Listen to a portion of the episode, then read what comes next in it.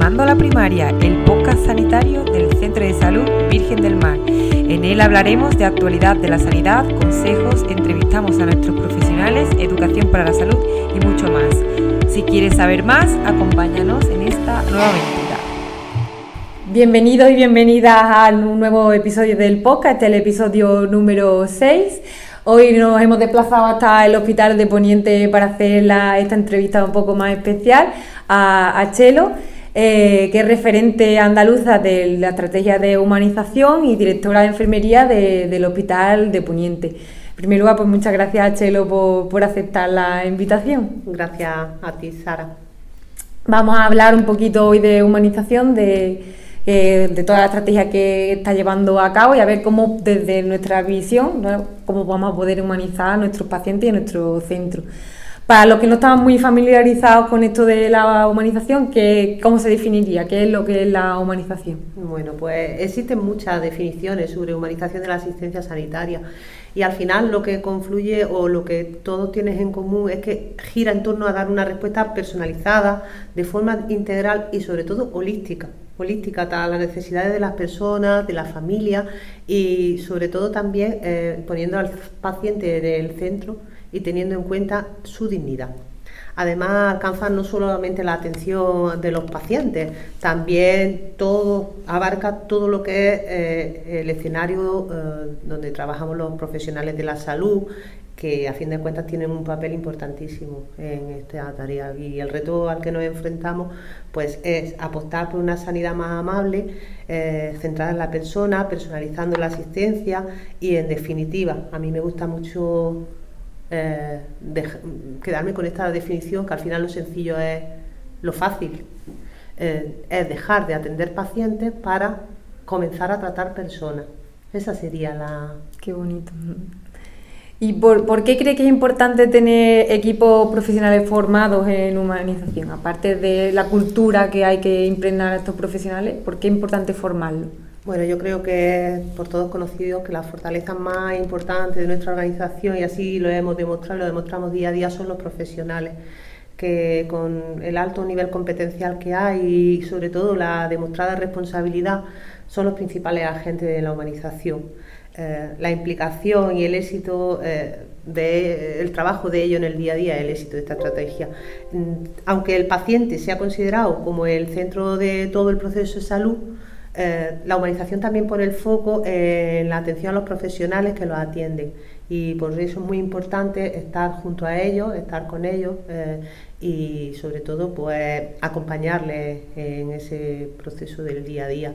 Mm, su participación activa es fundamental y bueno, no olvidarnos, a mí me gusta también decir que no olvidarnos que somos profesionales, pero que eh, a la vez somos pacientes en algún momento los que son más jóvenes también, y todos somos, formamos parte del escenario del sistema sanitario público andaluz. Antes o después acabaremos en algún momento por algún motivo siendo también pacientes, que eso también nos cambia un poco la visión del sistema, ya sea con en nuestra primera persona o con un familiar cuando se ven esos cambios.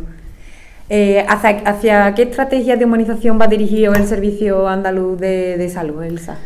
Bueno, pues la ciudadanía lo que nos está diciendo es que eh, hemos de caminar hacia una armonización entre los valores procedentes del conocimiento científico-técnico y a la vez eh, los valores del conocimiento humano de la persona.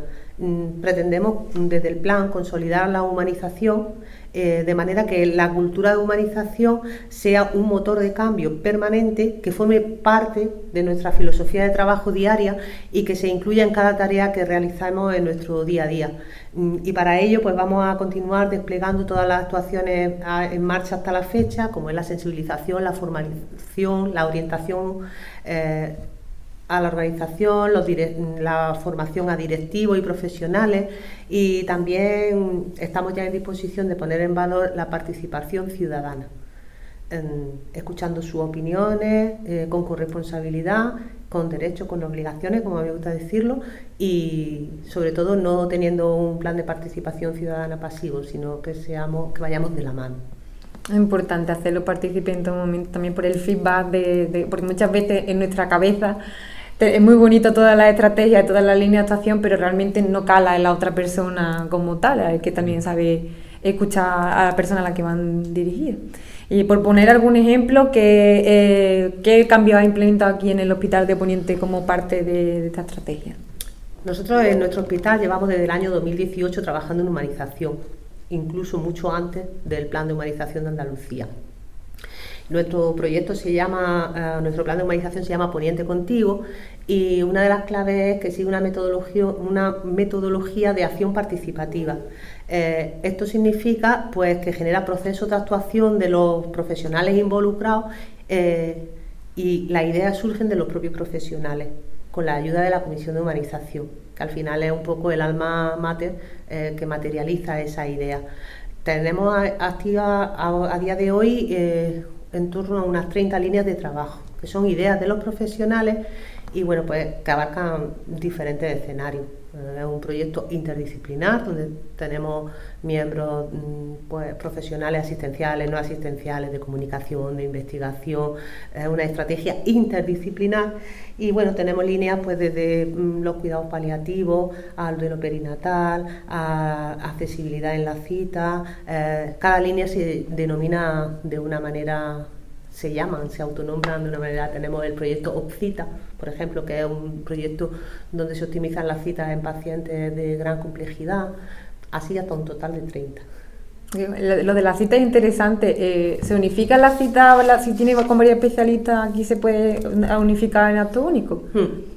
Ese es el proyecto CITA. El proyecto CITA que además mm, recae principalmente sobre la unidad de atención a la ciudadanía, lo que se hace es que cuando detectamos un paciente de gran complejidad o que tiene problemas de accesibilidad y que son pluripatológicos, pues nos salta una alarma y además mm, lo que hacemos es pues justo eso, las citas que tengan, intentar hacerlas en acto único, para evitarle desplazamientos innecesarios. Qué interesante, que una entrevista previa de un paciente que, tuvimos se quejaba precisamente de eso, de la gran dispersión que hay de la cita, de que mm, poner de acuerdo a los de especialistas cuando es una, una faena, pues tener que ir al hospital cada vez, a cada día diferente, a una cita diferente. Eso la verdad que es muy interesante y, enhorabuena porque la verdad que está muy bien.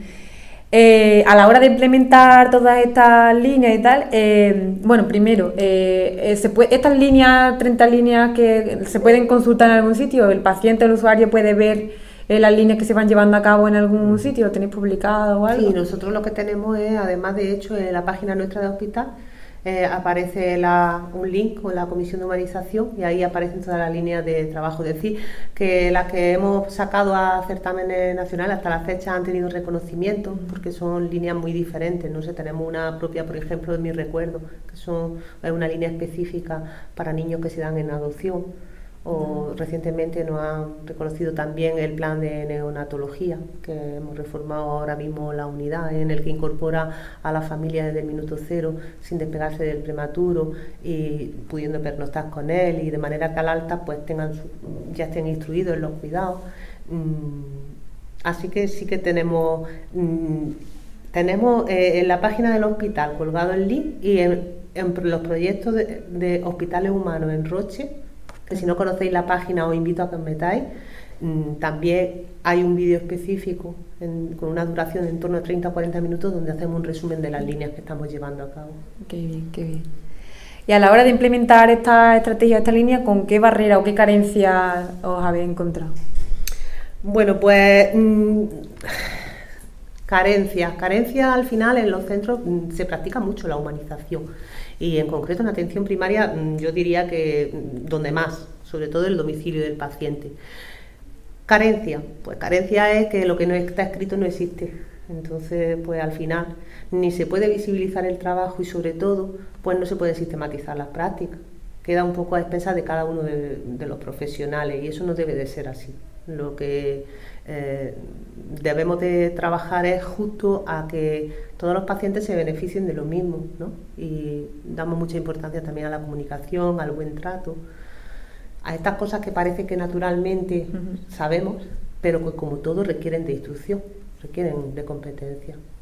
Y lo que dice, la importancia de estandarizar un criterio de calidad para que todo el mundo el que tiene más por el que tiene menos se compensa y al final se, brinda unos cuidados de calidad por, igual. En ese sentido estamos trabajando también con la Agencia de Calidad Sanitaria de Andalucía.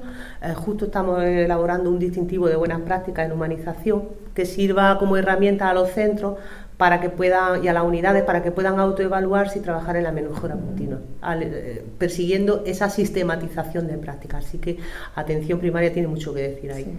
Qué bien, qué bien. Eh, ¿Algún consejo que darías para humanizar a los equipos profesionales? Bueno, pues es muy complicado dar consejos, ¿no? Porque nadie profeta en su tierra. Pero yo sí, lo que sí animaría a los profesionales es que, a que realicen la formación que desde el plan se está ofertando y que continuemos estudiando las competencias transversales. El conocimiento siempre lo que nos ayuda es a tomar conciencia de lo importante que es incorporar y aplicar las prácticas humanizadas y sobre todo cómo puede mejorar la calidad de vida de las personas. Tenemos ejemplos claros en pacientes con dolor crónico. Dolor crónico, pues mm, hay pacientes que tienen ya techo terapéutico, pero ah, lo que nos toca es enseñarles a vivir con ese dolor y a veces, bueno, a veces no, es muy importante el cómo se sienten tratados, acompañados en las escuelas de pacientes. Eh, la sociedad lo que nos dice ahora mismo es que tenemos un sistema sanitario excelente en cuanto a lo tecnológico. Ahora nos avisa que debemos de seguir avanzando en una atención sanitaria basada en el valor. Y otra cosa que veo que eh, con tanta información y tantos avances, tantas líneas, muchas veces podemos llegar a abrumar a los profesionales de que sus ideas no, la, no las tienen tan, tan en valor. Entonces les da como miedo, respeto, eh, verbalizar la idea que tengan o la ocurrencia que tengan, que eh, aprovechar también para decir que todas las ideas son válidas y que si no es de una forma u otra se le da forma y acogida y, es que... justo además eso es que sin idea no hay proyecto. Y la metodología, más que se sientan abrumados, al revés, lo que nos tiene que servir de herramienta como para que esa idea se lleve a, cabo, a finalizar. Exacto. Animarlo, animarlo porque es que eh, al final las pequeñas, la suma de las pequeñas cosas es lo que hace un gran proyecto. Y muchas prácticas que tenemos normalizadas o otras que no, u otras que nos cuestan trabajo son pequeñas cosas pero al final la humanización va de la suma de pequeñas y grandes cosas. Claro. Eh, ¿Qué cambios introduciría en el actual formato de atención de los centros de salud? Bueno, yo tengo que decir que yo soy enfermera comunitaria y tuve la oportunidad de trabajar durante 15 años como enfermera en un centro de salud, de los cuales cuatro estuve de gestora de casos. Y hace ya un tiempo de esto, pero veo que las necesidades de salud eh, han variado han variado. Ahora tenemos pues una mayor esperanza de vida, somos más longevos y eso pues, significa un incremento en la cronicidad.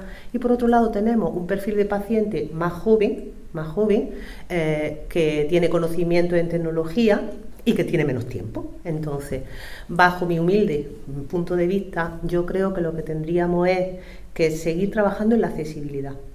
Y eso es complicado, pero creo que se puede hacer. En cuanto a la cronicidad, pues acercando o potenciando la atención domiciliaria hacia ese paciente complejo o a ese paciente crónico que le es tan dificultoso acercarse al centro y trabajar en accesibilidad con los pacientes jóvenes mediante o desplegando la atención sanitaria telemática. Entonces, eh, esto supone grandes cambios y sobre todo en la agenda de los profesionales, pero creo que hacia ahí es donde tenemos que trabajar, en que bueno, las necesidades van variando y eh, al final el secreto es reinventarse. Yo añadiría también ahí la, cultura de prevención, de promoción de la salud, para evitar de que ese adulto que no consulta tanto al sistema sanitario pues no llegue a ser un crónico, eh, la, un paciente de atención crónica con multi o pluripatológico. Intentar eso, trabajar un poco con ellos de la cultura preventiva. Y por último, ya por terminar, te dejamos un minutillo si quieres comentar algo en general, eh, dar tu opinión sobre la humanización de, en la sanidad.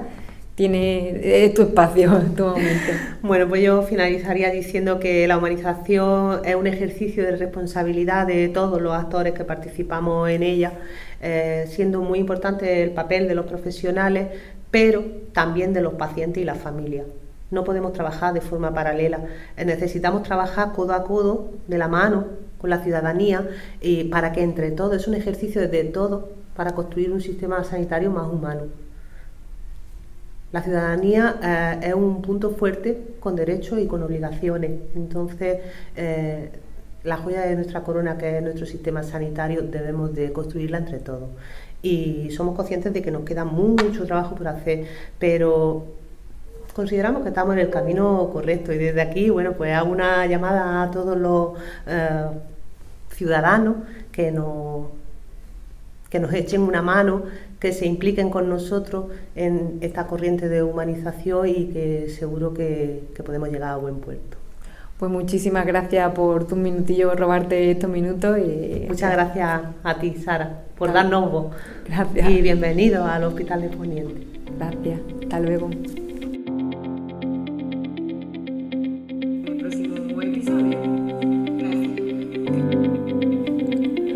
Muchas gracias por escucharnos y esperamos que os haya gustado este capítulo. Para más información puedes seguirnos en nuestras redes sociales bajo el nombre arroba UGC Virgen del Mar. Nos vemos en el próximo episodio.